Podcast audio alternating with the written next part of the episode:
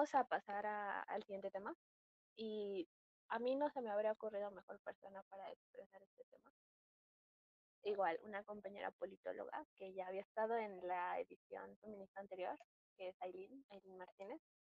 Y este tema me gusta mucho por dos razones. Una, porque es parte del eje central de, de este podcast, que pues es la política.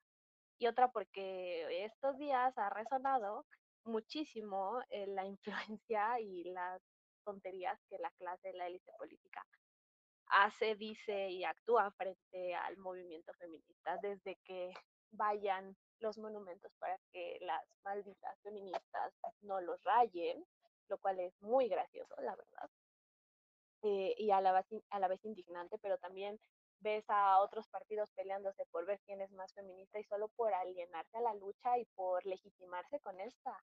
Eh, yo creo que eh, tristemente la clase política ve qué lucha social le conviene utilizar para ganar votos. Y esta es algo tristemente que se está politizando. Entonces, le voy a ceder la palabra a mi compañera Eileen, porque precisamente nos va a hablar de este tema, de la apropiación del movimiento de la élite política y cómo desvirtúan mucho el movimiento. Entonces, adelante, amiga. Hola, Cintia, buenas noches a todas y a todos los que nos estén escuchando y pues agradeciendo la invitación nuevamente tanto a Marco como a ti al podcast y pues también agradeciendo la participación de todas mis compañeras. Eh, pues sí, no, creo que ya lo, lo, lo pusiste en el plano y sobre la mesa muy bien el tema. Eh, sabemos que, bueno, pues nuestro sistema político siempre se ha caracterizado eh, por, por apropiarse, ¿no? De los movimientos sociales y sobre todo por desvirtuarlos, ¿no? Eh, más allá de una situación sistemática, a título personal considero que es una situación de cultura política, ¿no? Sin embargo, bueno, ¿qué ocurre con el movimiento feminista? De manera desafortunada, ahora que estamos en el gobierno de la cuarta transformación, claro, sin agraviar a algún simpatizante de, de esta eh, oleada política, eh, cla- clase política, mejor diría, porque pues realmente la política no solamente se encuentra en los parlamentos, en las cámaras o, o en, en aquellos lugares de poder político, ¿no? Eh, existe, ya bien lo mencionaba mi compañera Rebeca, existe la política también de la sociedad civil y esa política es importante rescatar y es en la que quisiera centrar eh, mi participación, ¿no? Eh, el movimiento feminista eh, pues tiene muchas variables, muchas vertientes, ¿no? Existen muchísimas maneras de ejercer la praxis de este movimiento social. Sin embargo, pues hay un detonante muy preocupante para que pueda culminarse la lucha, ¿no? O por lo menos que pueda avanzar de una manera más, más eh, homogénea, ¿no? Y más fructífera, claro, para todas las mujeres. Y pues es la clase política y el papel que está jugando este, este gobierno respecto al tema de género, ¿no? Eh, tenemos a eh, mujeres de la clase política que sabemos que están jugando un papel importante dentro de, del comportamiento de la misma clase y de la élite política actualmente. Sin embargo, pues que ma- manejan una bandera feminista en el discurso muy bonita, pero pues en la praxis es distinta. Y una de las variables que yo ya le había tocado desde la primera vez que, que me invitaron, y nuevamente agradezco esa invitación, es la democratización de los partidos políticos. Eh, desafortunadamente, bueno, pues el poder político tiene un detonante y creo que nosotras, eh, bueno, las que somos politólogas, eh, sabemos cuál es esta parte del poder político, ¿no? Y esta parte esencial del poder político, pues es aquella que tiene una legitimidad social y sobre todo una legitimidad jurídica ante un ente colectivo social, ¿no? Ante determinado, eh, pues sí, determinada sociedad, ¿no? En este caso, como bien lo mencionarían eh, los, la- las teorías clásicas de la, de la ciencia política, pues bajo una ente de Estado, ¿no? Y bueno, pues la clase política, eh, por medio de los partidos políticos, desafortunadamente, está eh, pues cooptada y monopolizada. Yo podría decir que cuasi monopolizada, pero realmente no. O sea, está monopolizada completamente por una ideología y una vertiente heteropatriarcal, ¿no? ¿A qué me refiero con esto? que por mucha democratización que quieran aparentar en el discurso, eh, todos aquellos partidos políticos, ya sea Morena, ya sea el PRD, el PAN, el PRI, el que sea que forme parte ahorita de la, de la lista, ya, ya de la lista electoral, eh, pues desafortunadamente eh, estos partidos están comandados por hombres. Y bueno, me podrá decir algún compañero o compañera, bueno, ¿y qué pasa con el papel de Citlali Hernández, no? Bueno, si bien Citlali, eh, yo he tenido el, el este, no sé, bueno, no podría decir que el gusto, he tenido la oportunidad de poder conversar con ella, de platicar con ella, y siempre con estos ideales, este, aparentes discursivamente del feminismo, ¿no? Pero ¿qué pasa en la praxis? Bueno, es secretaria general de, del, del partido político actualmente que más, eh, pues no solamente simpatizante, sino que más este, repercusión electoral ha tenido desde las elecciones del 2018 y no dudo que lo va a tener actualmente en las elecciones del 2021. Sin embargo, bueno, pues de, desafortunadamente del discurso a la praxis, ahora sí como de, diría el dicho, del plato a la boca, pues se cae la sopa, ¿no? Y, y bueno, pues si bien Mario Delgado es el, el, presidente del partido y Citlali la secretaria general, hay un tema muy en específico, ¿no? Incluso yo lo externé en las redes sociales, tanto en, en Twitter como en, en Facebook, respecto a que eh, esta situación de Félix Macedonio, ¿no?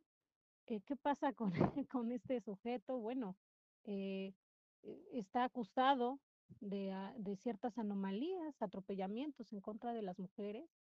Y bueno, pues si bien una compañera me comentaba que tal vez no era culpa completamente de Citlali el haber aprobado como precandidato a la gobernatura del estado de Guerrero a este sujeto, pues realmente ella firma los convenios, ¿no? Ella firma los pactos y pues sí, realmente la palabra es el pacto electoral que firmó para aprobar la precandidatura del sujeto, ¿no?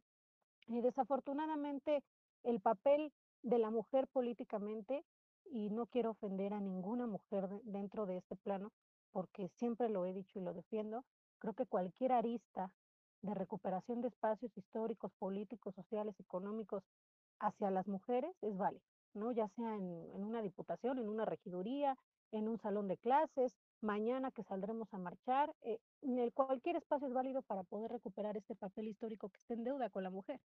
Sin embargo, pues desafortunadamente estas actoras políticas tienen un, un bueno, no sé si un funcionamiento, pero sí un desempeño eh, pues bastante atropellado, bastante sumiso, ¿no? Ante la figura, eh, por ejemplo, de Andrés Manuel López Obrador, ¿no? De los presidentes de los partidos, de los directivos electorales, y no permiten una verdadera democratización hacia el sistema político y sobre todo hacia la clase política, hacia las mujeres, ¿no?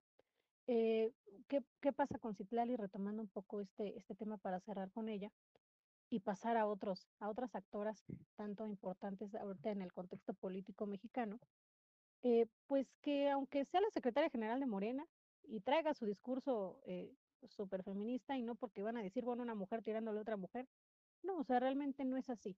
Yo creo que es importante visibilizar que la política, tanto la clase como la élite y el sistema político mexicano, no están hechos para, para poder eh, integrar a las mujeres a la acción política y a la acción gubernamental, que son dos cosas distintas.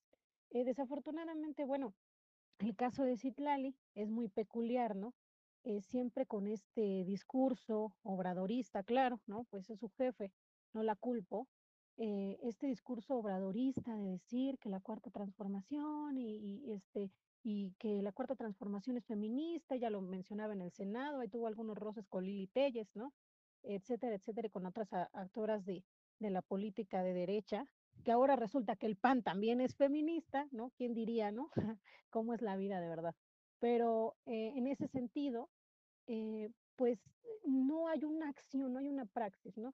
Yo creo que el feminismo va más allá de una, de una simple manifestación. El feminismo, al igual ya lo mencionaba de una manera muy acertada mi compañera Rebeca, y aquí sí quisiera tocar un poco el tema, por ejemplo, de las comunidades zapatistas, ¿no?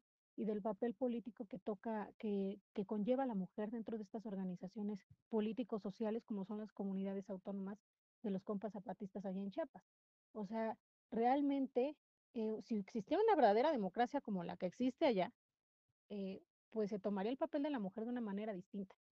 No tal vez de una manera hegemónica, pero sí de una manera eh, verdaderamente paritaria, ¿no? Y lo mencionábamos desde el podcast pasado, el tener el 50% de mujeres el 50% de hombres dentro de una Cámara de Diputados o dentro de una Cámara de Senadores o las, o las cámaras locales, no nos brinda una paridad, ni mucho menos nos brinda la oportunidad de poder, ya bien lo mencionaba Mariana, de poder integrar políticas públicas, de poder legislar en pro de las mujeres. O sea, realmente la acción política, más allá que, que, que existan o no las actoras dentro del poder, desafortunadamente eh, la libertad del accionar político está cooptado por los hombres todavía. Y es algo que se tiene que ir trabajando más allá que en, las actoras que ya se encuentran dentro de la clase política, desde la sociedad civil. ¿Y por qué lo digo desde la sociedad civil? Porque, pues desafortunadamente, y lo digo desafortunadamente, y es normal, ¿eh? creo que para todos, eh, eh, para, para el sistema político mexicano y sobre todo para las democracias latinoamericanas, eh, que la clase política quiera apropiarse de los movimientos sociales, ¿no? Una cosa es que un movimiento social logre, eh, logre una atención hacia la clase política y claro, hacia la élite si es mejor, eh, y otra cosa es que se apropien de estas expresiones, de estas manifestaciones de la sociedad civil. Porque en el momento en el que se apropia de un discurso, de una, de una misión, ajá, de una misión colectiva, de un ente organizado que no proviene del poder político, esto no solamente brinda ilegitimidad a un movimiento social, como también lo fue el caso de, del ejército zapatista en el 94, como lo fue el caso de Atenco, como lo fue el caso de Acteal, como lo es ahora el movimiento feminista, que pasó también en la huelga del 99 ahí con los compañeros de la universidad, etcétera, etcétera. Siempre va a haber esta lucha por apropiar el discurso y volverlo suyo para lograr una legitimidad social. Eso es algo natural, ¿no? Eso yo no lo vengo a, a criticar, ¿no? O sea, siempre que exista algo que pueda legitimar a un actor del poder político, eh, pues tontamente no lo agarraría, ¿no? Creo que eh, el poder político también conlleva y trae consigo esas variables de poder apropiarse estos discursos y estas acciones por parte de la sociedad civil para legitimarse. Sin embargo, eh, aunque exista esta lucha, creo que desde la sociedad civil se vuelve más legítimo un movimiento social, porque eso es lo que es un movimiento social. Si bien el movimiento feminista no tiene una cara tal cual eh, o no tiene una vocera en específico, es lo que lo hace peculiar y creo que lo hace más fuerte y resistente hacia esta, eh, este intento de cooptación de la clase política, ¿no? Porque bien lo mencionaba una, una profesora de la facultad, la profesora Karina Galar, eh, que el movimiento feminista es un movimiento eh, que no es este, de arriba hacia abajo, ¿no? Es un movimiento heterogéneo con muchas variables y que realmente los símbolos, eh, más allá de los objetos, son los que nos llevan a la colectividad y sobre todo el concepto de sororidad que se aplica dentro de, la ideología y del movimiento feminista. Ahora, ¿qué pasa con la clase política? Bueno, eh, yo como lo decía con Citlali, ¿no? No hay un accionar, no hay una praxis política en pro del feminismo. Hay una praxis eh, muy borrosa, muy desdibujada, en el sentido de que, ok, yo soy feminista, yo traigo mi pañuelo, y ahí se lo dejé a mi compañera en el escaño, y únete a la lucha, y etcétera, pero al final de cuentas no tiene una repercusión en la clase política, porque esa clase política no, ni siquiera se acerca a la paridad. Si nosotros vemos quiénes son los presidentes de los partidos políticos, si nosotros vemos quiénes son los dirigentes de la clase política, si nosotros vemos tan solo en la Cámara Federal o en la Cámara de Senadores quiénes son los que aplican más eh, acción legislativa, los que les permiten más, pues es a los hombres. Y desafortunadamente, digo, muchos, muchos dirán que, que tal vez estoy equivocada, ¿no? Pero bien lo dijo Mariana, me gustan los datos duros, más que me gusten, creo que son a veces necesarios para comprobar eh, o visibilizar, mejor dicho, este tipo de acciones, ¿no? Muchas compañeras que quieran acceder al poder político, de verdad, que está muy complicado, debes de pasar por muchas vertientes, por muchas, este, por muchos inconvenientes, desde que, ah, no, ya es regidora, quién sabe con quién se acostó. No, ya es diputada, no, pues es que seguro ya se echó a fulano diputado, o sea, siempre demeritando a la mujer. Ok, llegan al poder político, pero ¿a quién estamos, desafortunadamente, a quiénes estamos obedeciendo dentro del poder político? Y, y lo digo porque creo que ahí es una de las aristas, claro, de tantas, que se deben de transformar en el, en el sistema político desde la sociedad civil, ¿no? No demeritando la acción gubernamental o legislativa de las mujeres dentro de la acción política, pero sí ponerla en jaque y preguntarnos realmente si se está llevando a cabo eh, políticas públicas eh, eh, o, reformas, iniciativas de ley, etcétera, etcétera, o acciones, no sé, planes de desarrollo, etcétera, en pro de las mujeres. Y realmente no se está haciendo. Entonces, ¿de qué nos sirve tener una, una clase política disfrazada con un pañuelo verde o con un pañuelo morado si realmente ese pañuelo solamente va a funcionar para que nosotras, eh, pues, creamos, ¿no? Creemos este, este como, eh, ¿cómo decirlo? Eh, como imaginar o hacer creíble que esta lucha está siendo considerada o está siendo tomada en cuenta.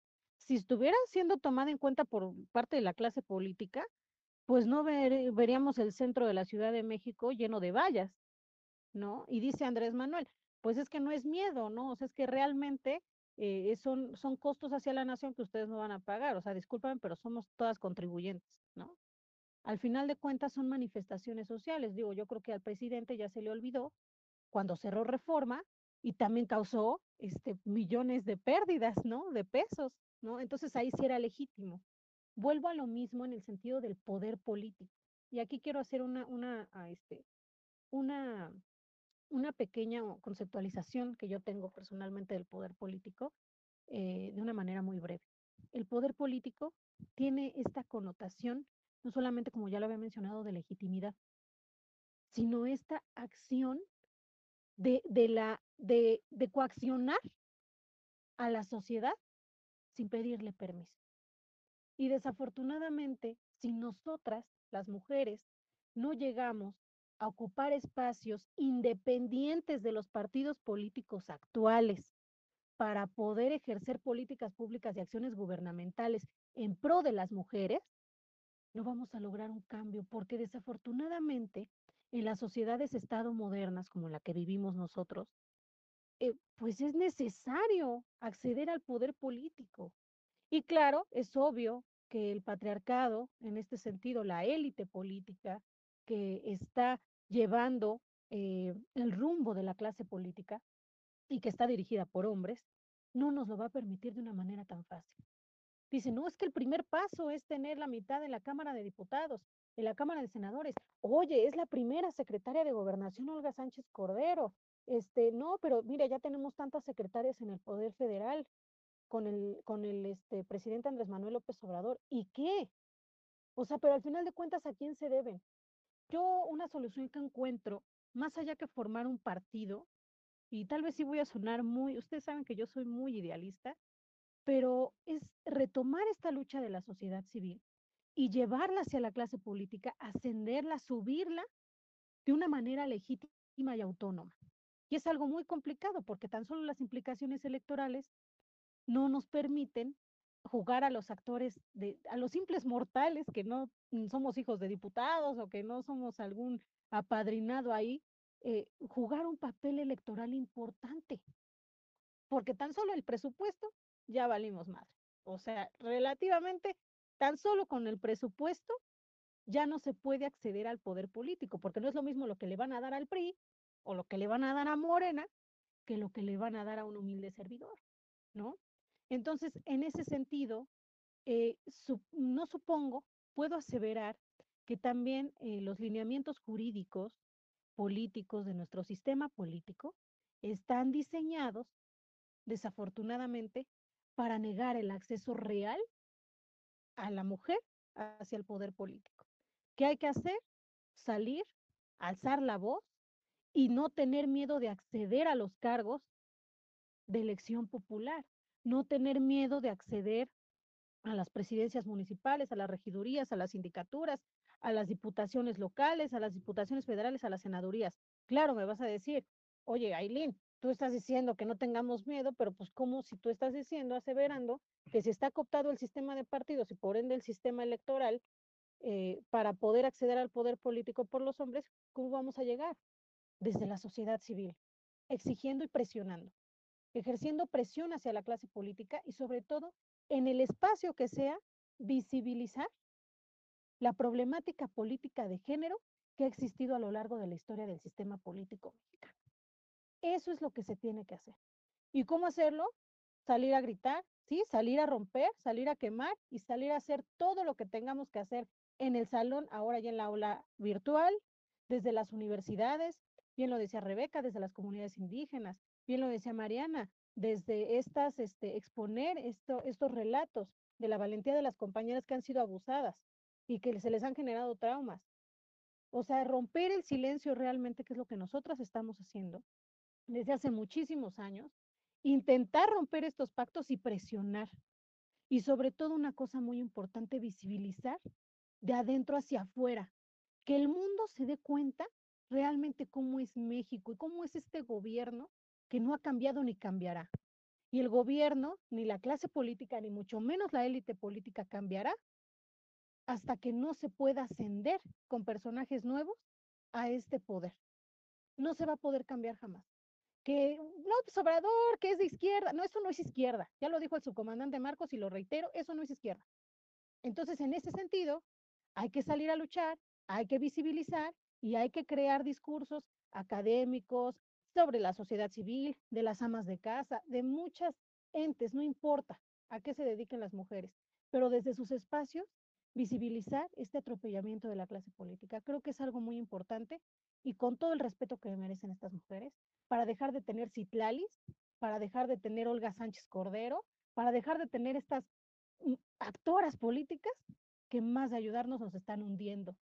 ¿Y qué hacen? No solamente están visibilizando la lucha, sino la están desdibujando y le están deslegitimando.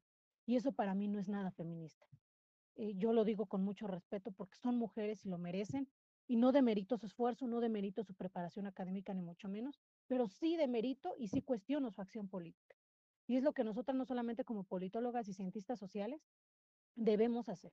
Lo debemos hacer como mujeres y preguntarnos cómo queremos vernos en el poder político, porque es un lugar históricamente que se nos debe y que debemos recuperar. Yo pondría esa solución, creo que el tema es muy amplio, eh, sin embargo, eh, quisiera cederte la palabra a tus comentarios y bueno, pues agradeciendo nuevamente la invitación y bueno, pues muchas gracias de verdad por invitarme nuevamente y, y gracias a mis compañeras también por sus participaciones. Te cedo la palabra, sí. Muchas gracias. Eh, me llama mucho la atención porque, como tú dices, no las demeritamos, pero si lograron acceder a este poder político, pues que hicieran algo mejor que ir alienadas a lo que, como tú dices, dice el jefe. O sea, eso es, eso es lo más triste de todo, que no pueden ir en contra de la agenda política que tenga el señor presidente. Entonces decepciona que no puedan hacer más desde la posición que tienen. De igual manera, tú, tú me decías, ¿y qué si hay paridad de género en, en el Senado y en la Cámara de Diputados? Pues es cierto, ¿y qué si las decisiones las toman hombres a fin de cuentas?